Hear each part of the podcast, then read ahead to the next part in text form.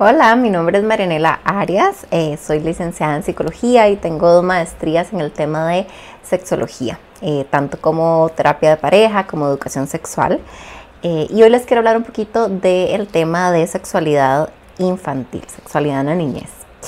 Em, voy a ser muy breve y tengo algunos puntitos que no quiero que se me vayan como a la hora de hablar eh, de manera muy general de la sexualidad en los niños y las niñas. Eh, aquí tengo los apuntes para de pronto eh, abarcar lo que considero más importante y en una conversación posterior tal vez profundizar un poco más en los puntos porque ya sabemos que la sexualidad es un tema muy amplio y bastante profundo, la verdad. Entonces, bueno. Eh, para hablar de sexualidad infantil tenemos que dejar una cosita clara y es que la sexualidad está presente en todos los momentos de nuestra vida, ¿verdad?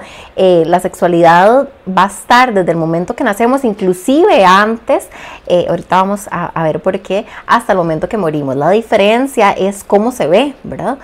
A veces se piensa que cuando el adulto mayor alcanza cierta edad ya no tiene sexualidad porque no se ve de pronto como a sus 30, a sus 20, pero ahí sigue habiendo sexualidad, solo que se vivencia en un cuerpo que de pronto tiene ciertas capacidades y otras eh, ya no, pero el placer, la afectividad es la base de la sexualidad y sigue estando y empieza a estar a lo largo de la vida del momento que nacemos. Em, entonces vamos a entender que los niños y las niñas tienen sexualidad. No se ve como los adultos, no lo entienden como los adultos, ni lo vivencian como los adultos, pero em, definitivamente ahí está. Entonces, bueno, eh, diciendo esto, y sabemos que la niñez igual es, es una etapa que va cambiando muchísimo, hay dos edades que quiero separar, porque van a funcionar de manera muy, muy diferente. Eh, primero está eh, la edad de los 2 a los 6 años y después tenemos de los 6 a los 12. Obviamente eh, hay muchísima diferencia entre unos niños y los otros por su, digamos, por su etapa del desarrollo. Entonces, entre 2 y 6 años vamos a determinar que hay un descubrimiento por el cuerpo, ¿verdad? Cómo se ve mi cuerpo, es parecido a otras personas, si es diferente a, por ejemplo, mi mamá, pero se parece a mi papá, ¿verdad? Hablando de los genitales Em, mi cuerpo desnudo es algo que tengo que tapar en ciertas, en ciertas ocasiones y, en otros momentos pues es permitido, ¿verdad? Todo esto, este conocimiento del cuerpo, este, esta identificación con lo que es el cuerpo, pues entonces es algo que entre los 2 y los 6 años se va a comenzar a gestar. Eh, además hay interés eh, por el origen, ¿verdad? Por todo el tema de la reproducción, de dónde vienen los niños, bueno, todo este tema, ¿verdad? Y las relaciones amorosas también, ¿verdad? ¿Qué, es, qué es, papá y mamá, ¿verdad? Sí, sí, es el caso de que hay una pareja ahí, ¿verdad? Y, em, o bueno, o de pronto... Eh, yo, ¿verdad? Y, debería de gustarme alguien más, o, ¿verdad? Todo ese tema podría comenzar a gestarse, a gestarse muy básicamente en esos primeros años. Y algo muy importante que, nos, que tiene que ver totalmente con sexualidad, porque la afectividad es 100% eh, parte de la sexualidad, el tema del apego. Es aquí donde comenzamos a gestar un apego seguro para nuestros hijos y nuestras hijas.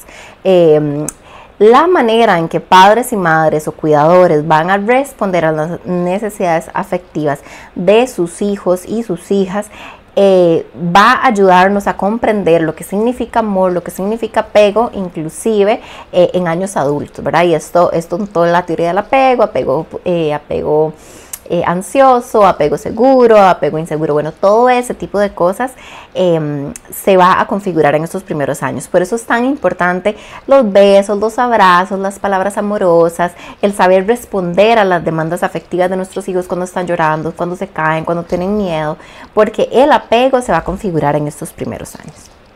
Eh, y después saltamos desde los 6 a los 12 años. Aquí hay un cambio y así como al inicio de pronto la palabra clave puede ser sexo, sexo digamos femenino, masculino, el cuerpo, la genitalidad, de los 6 a los 12 años entra otra palabra eh, principal y es el género, quiere decir eh, esta incidencia social sobre el sexo. ¿Sí? Me, me, van siguiendo. Entonces, de los 6 a los 12 años, el rol que tengo que cumplir basado en mi sexo es eh, entonces aquí es donde vemos que los chicos se preocupan por tener grupos de amiguitos de su mismo sexo, por ejemplo, ¿verdad? Em, jugar ciertas cosas que juegan los chicos de mi sexo, eh, bueno, de mi género y, las chicas por allá, ¿verdad? Porque empieza a haber una identificación. Y aunque queramos ser padres y madres súper género neutral, muy abiertos, la sociedad está configurada de manera que los chicos piensan de manera binaria, ¿verdad? Están los anuncios, está en la publicidad, está en la manera en... Em, en la que se les habla, inclusive algo tan básico, por eso decimos que la sexualidad está configurada desde el momento que conocemos el nombre que le damos, ya ahí marcamos un género específico. Entonces, eh, para los niños y las niñas es importante de los 6 a los 12, como mujer o como hombre, cómo debería comportarme, ¿verdad? Y eso es importante a la hora de educar en sexualidad, eh, por algo que, bueno, de pronto vamos a ver a continuación y se gesta con mucha más claridad en adolescencia, pero bueno, por aquí es como cuando comenzamos a educar y entonces es importante tenerlo claro. Este, por allá también el tema de la autoexploración, hay más conciencia, porque eh, les digo que desde que los bebés están en el vientre, porque se han visto ultrasonidos donde el bebecito, por ejemplo, se está estimulando el pene, ¿verdad? Pues las chicas no, porque es más difícil el acceso a la vulva, pero se han visto ultrasonidos donde el, el bebito se está eh, tocando el pene, lo cual es completamente normal y obviamente no lo hace con una intención sexual, pero bueno, hay terminaciones nerviosas que, que funcionan diferente, entonces puede ser placentero y, no pasa nada. Pero entre los 6 y los 12 hay mayor conciencia, se sabe que esto es diferente, se sabe que de pronto lo toque ser escondidas o se sabe que eh, es algo que de alguna u otra manera genera reacciones en las demás personas, entonces hay más auto... Eh, autoexploración, pero hay más conciencia sobre esta autoexploración que cuando son más pequeñitos no saben la diferencia entre meterse el dedito, tocarse el cabello, la orejita o el pene o, o la estimulación a la vulva. Eh, y aquí ya el ensayo de las relaciones afectivas son más, claras. Aquí eh, ya no es preguntar eh, o ver el, el, modelo de mami papi, sino yo tengo novia, yo tengo novio, ¿verdad? Entonces de pronto llegan a la casa como, ay, es que tengo novio, me gusta, ¿verdad? La compañerita del kinder. Aquí es importante porque es una buena oportunidad para educar. Preguntarles primero a nuestros hijos y nuestras hijas qué significa ser novio, ¿verdad? Porque entonces de pronto no saben ni qué significa, lo que están haciendo es modelando eh, un, concepto que se ha visto en sus familiares o, en su entorno eh, y no saben muy bien qué significa, entonces poder decir, no, mi amor, mira, es, para ser pareja, ¿verdad? Es alguien que se apoya y educar en relaciones eh, afectivas que sean saludables. Inclusive preguntar, ¿por qué te gusta tu compañero? Porque te gusta tu compañero, no sé, porque es la más linda o porque es eh, el, el, más popular, por ejemplo, cuando ya son un poco más grandes. Eh, bueno, mi amor, es que definitivamente esas no son las cualidades que una pareja tiene que tener, ¿verdad? Sino si de pronto te respeta, si te trata con amor, si te trata con, con cariño, si, ¿verdad? Inclusive, bueno, si es, si es alguien que demuestra otro tipo de cualidades, eh, no todo se basa en el físico, ¿verdad? Poder este, ir moldeando desde ahí el concepto de relaciones sanas para que nuestros hijos y nuestras hijas entiendan que las relaciones afectivas es algo que nos hace sentir bien, es no, no, es el compañerito que le jala el pelo, ¿verdad? Entonces el, típico, ah, que le gustas, no, mi amor, eso no está bien, definitivamente el respeto es básico, ¿verdad? Eh, entre los amiguitos y bueno, ir ahí moldeando. Eh, un montón de ideas con respecto al amor que en adolescencia se van a empezar a solidificar, pero empezamos a modelarlas y a moldearlas desde que están chiquititos. Em, con respecto a todo eso, eh, la corporalidad, ¿verdad? Todo lo que tiene que ver con el placer, con la estimulación es completamente normal. Los niños, ¿verdad? Se les quita el, pañal y se tocan el pene o están viendo tele, tocándose eh, el pene, eso es súper normal. Las chicas pueden descubrir, es, es, más difícil porque de pronto la vulva no, no está tan expuesta, pero encuentran, no sé, una escrita de un sillón, un muñequito, una almohadita y comienza el tema del el frotamiento, que es, eh, es como se estimulan generalmente las chicas. Es completamente normal, las erecciones son normales, tanto las reflejas como las que se dan por estimulación, inclusive algo muy, eh, eh, muy parecido o análogo a la lubricación en las niñas, inclusive hay niños y niñas eh, niños y niñas que después de estimularse por algún tiempo podrían eh, parecer que quedan como más agotados o que hubo como una estimulación un poco más, em, más, más intensa, ¿verdad? completamente normal también y es importante que esto lo sepamos porque eh, si no tenemos esta información puede que lleguemos a patologizar mucho la, em, la exploración. Entonces, eh, ¿qué estás haciendo? ¿Verdad? Y el típico no se toque ahí o, ¿verdad? o la mamá ahí sudando frío porque están las, las, las tías o lo que sea es importante que normalicemos esto, hay que nada más decirle, mi amor, eso es algo que vas a hacer en privado, eso es algo em, que no, no, no, dejas que nadie más haga, ¿verdad? Eh, pero completa eh, y mente normal. Eh, entre los 7 y los 10 años hay más capacidad para entender el cuerpo eh, y, entender, y, tenemos curiosidad además por el cuerpo de los demás, ¿verdad? Que, si mi compañera o mi amiguita o mi amiguito no tiene lo mismo que yo tengo, ¿por qué es, verdad? Y bueno, obviamente después de los 10 años los cambios son mucho más acelerados y son mucho más evidentes. Entonces ya ahí es como un poco difícil no darse cuenta, ¿verdad? El, crecimiento del vello, eh, la, la menstruación y otro montón de cosas, ¿sí? Em, al haber curiosidad por el cuerpo de los demás, también se puede dar algo importante que son los juegos sexuales. Esto es súper normal también. es importante que sepamos nada más cómo recausarlo, porque entonces, no sé, juegan a la casita, juegan al doctor, hay exploración, ¿verdad? Eh, y puede suceder por... Em, por em, vamos a ver que no es que no es premeditado sino que de pronto este, llegan a ellos por eh, casualidad entonces mira, estábamos buscando el doctor, hubo un rozamiento, eh, sentí bien, ¿verdad? Más si hay algún tipo de atracción, ¿verdad? Entre, entre, entre los amigos, por ejemplo. Entonces aquí comienzan los juegos sexuales entre los niños. Algo muy común, que es importante, es que se dé entre chicos y chicas que están cerca. ¿Eso qué quiere decir? Que es probable que pueda ser entre primos, que puede suceder entre niños del mismo sexo, aunque no hable de orientación sexual, ¿verdad? Eh, porque son los amiguitos que tiene. Generalmente son, como dijimos, entre los 6 y los 12 años son los amiguitos del mismo sexo, entonces es, es común que, que, pueda suceder y no estamos hablando de orientación sexual y muchas veces, si esto no lo sabemos, también se vuelve un escándalo porque encontramos que estaban jugando al doctor, el, el, el chico con otro chico, eh, están muy jóvenes para, para ya haber configurado su orientación sexual, entonces no vamos a pensar que es un indicio de eso. Digo, más tarde podría ser y tampoco pasa nada, pero en ese momento nada más es la persona que teníamos cerca, la persona con la que descubrimos el rozamiento o, eh, no sé, la estimulación. Y es importante, como les dije, encauzarla, poder decir, bueno, mi amor, es, normal que se sienta bien. Es como cuando vos, por ejemplo, te tocas el pene, por ejemplo, si es algo que ya hizo y que ya hablamos sobre esto. Eh, pero esos, eh, esos juegos es algo que hacemos cuando somos adultos. Ahora los juegos entre niños no se ven así y poder educar pero no avergonzar a nuestros hijos y nuestras hijas, eh, de manera que entonces piensen que, están haciendo algo malo, que es pecado, que, son, em, que son culpables, ¿verdad? Eso es un buen momento para hacerles saber que es algo natural que no vamos a hacer, pero que es natural que en algún momento hayan sentido la curiosidad. Eh, esos juegos son más como de exhibición, em, inspección, ¿verdad? Entre más morbo y más prohibido lo, lo veamos, eh, entre más, como decimos típicamente, burumbum hagamos y castigos y gritos y, angustias, ellos más morbo le van a agarrar a todo el tema del placer. Van a, van a hacer una asociación de, ok, sentí placer y fue como el acabose y dejé de ver a mi amiguito y me prohibieron y gritaron y lloraron y, o se movilizaron, ¿verdad? Ahí hay una educación que nos está diciendo, más bien de esa educación, donde los chicos hacen una, una con que hay algo muy prohibido aquí, hay algo muy malo aquí. De ahora en adelante el placer es algo que tengo que vivir en secreto, es algo que no se dice, es algo por lo que tengo que sentir vergüenza.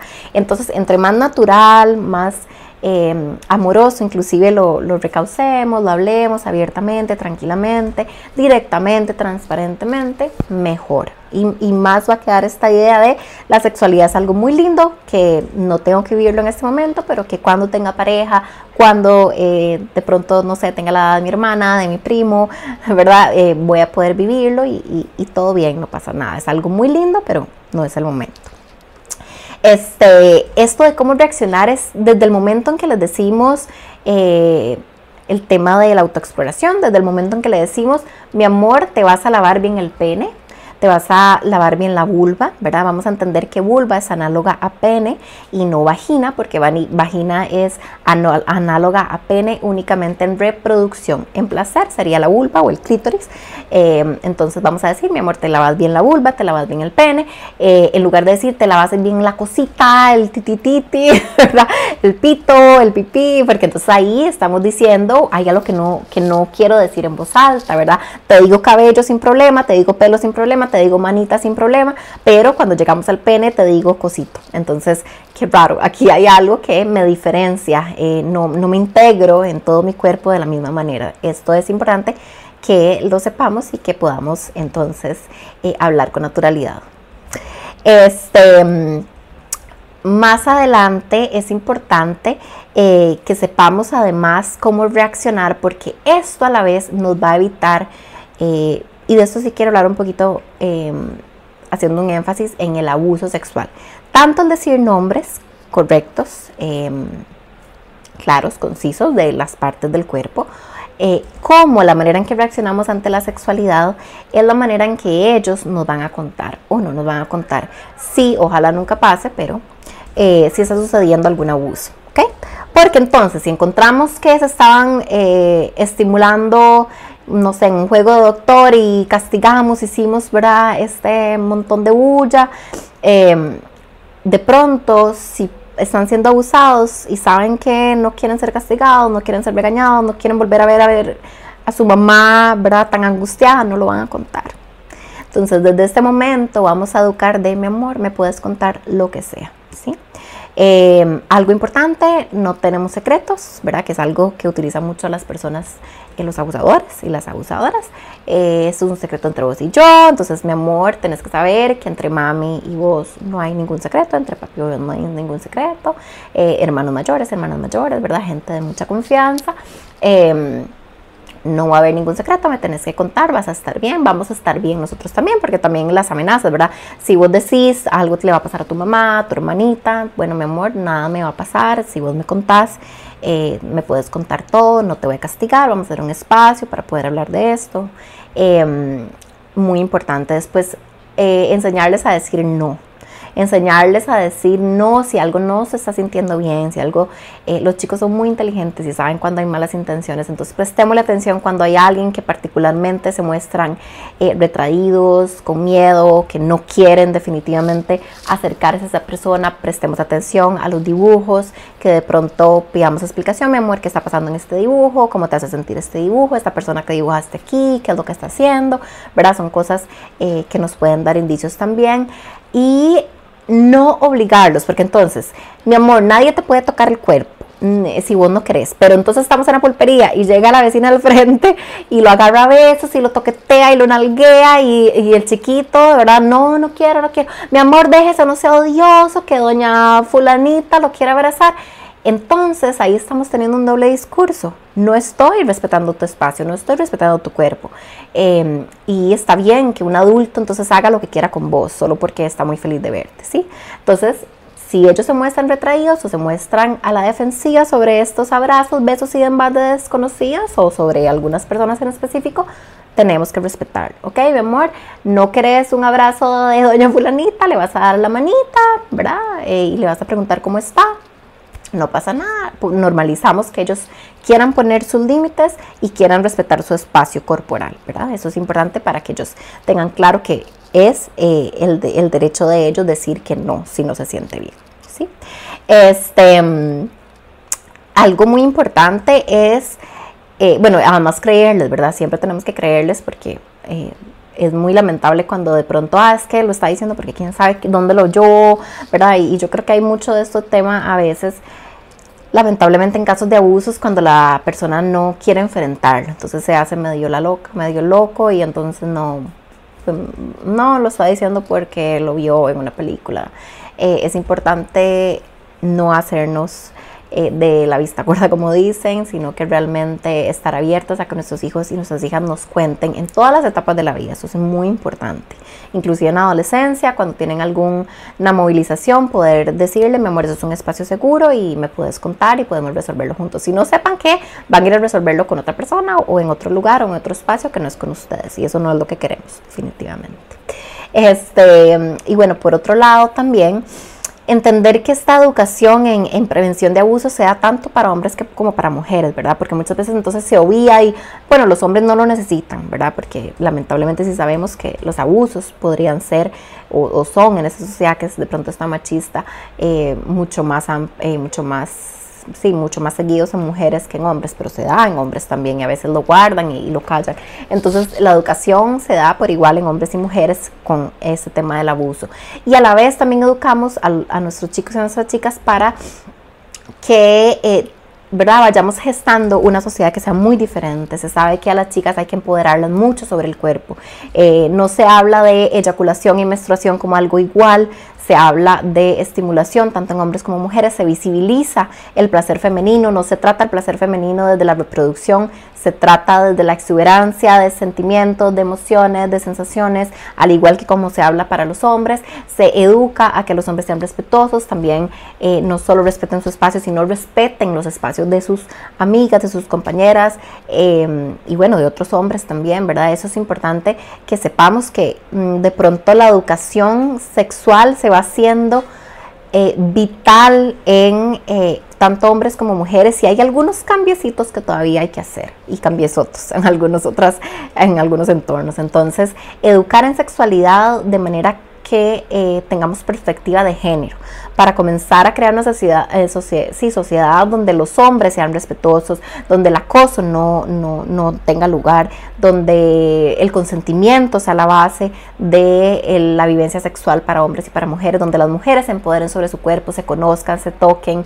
Em, sepan hablar de sexualidad, sepan poner límites, em, sepan escoger una pareja que no las agreda, ¿verdad? Todo esto se empieza a educar desde que estamos chiquititos y chiquititas. Entonces, eh, eso de pronto es eh, la base de este mensaje, ¿verdad? Ya dije algunas cositas que me parecen importantes, tal vez en otra ocasión podemos profundizar un poquito más en alguno de los temas, igual me pueden escribir y me pueden decir em, de qué les interesa saber más.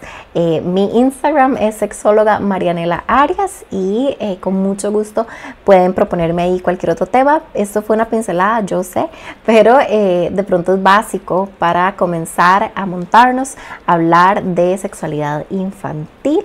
Em, y lo principal es empoderar a los chicos y las chicas, hablarles mucho de sexualidad aunado a la afectividad educarlos para que sepan respetar muchísimo su, eh, su propio cuerpo, su espacio personal, su sexualidad, sepan respetar la sexualidad de los y las demás y puedan crecer teniendo una sexualidad llena de placer, de bienestar, eh, de amor para consigo mismos, para los demás, una sexualidad saludable y empezamos desde que están muy pequeñitos y saben cómo empezamos también trabajando nuestra propia sexualidad. Es muy difícil poder comunicar una sexualidad sana si nuestra propia sexualidad está llena de prejuicios, está llena de miedos.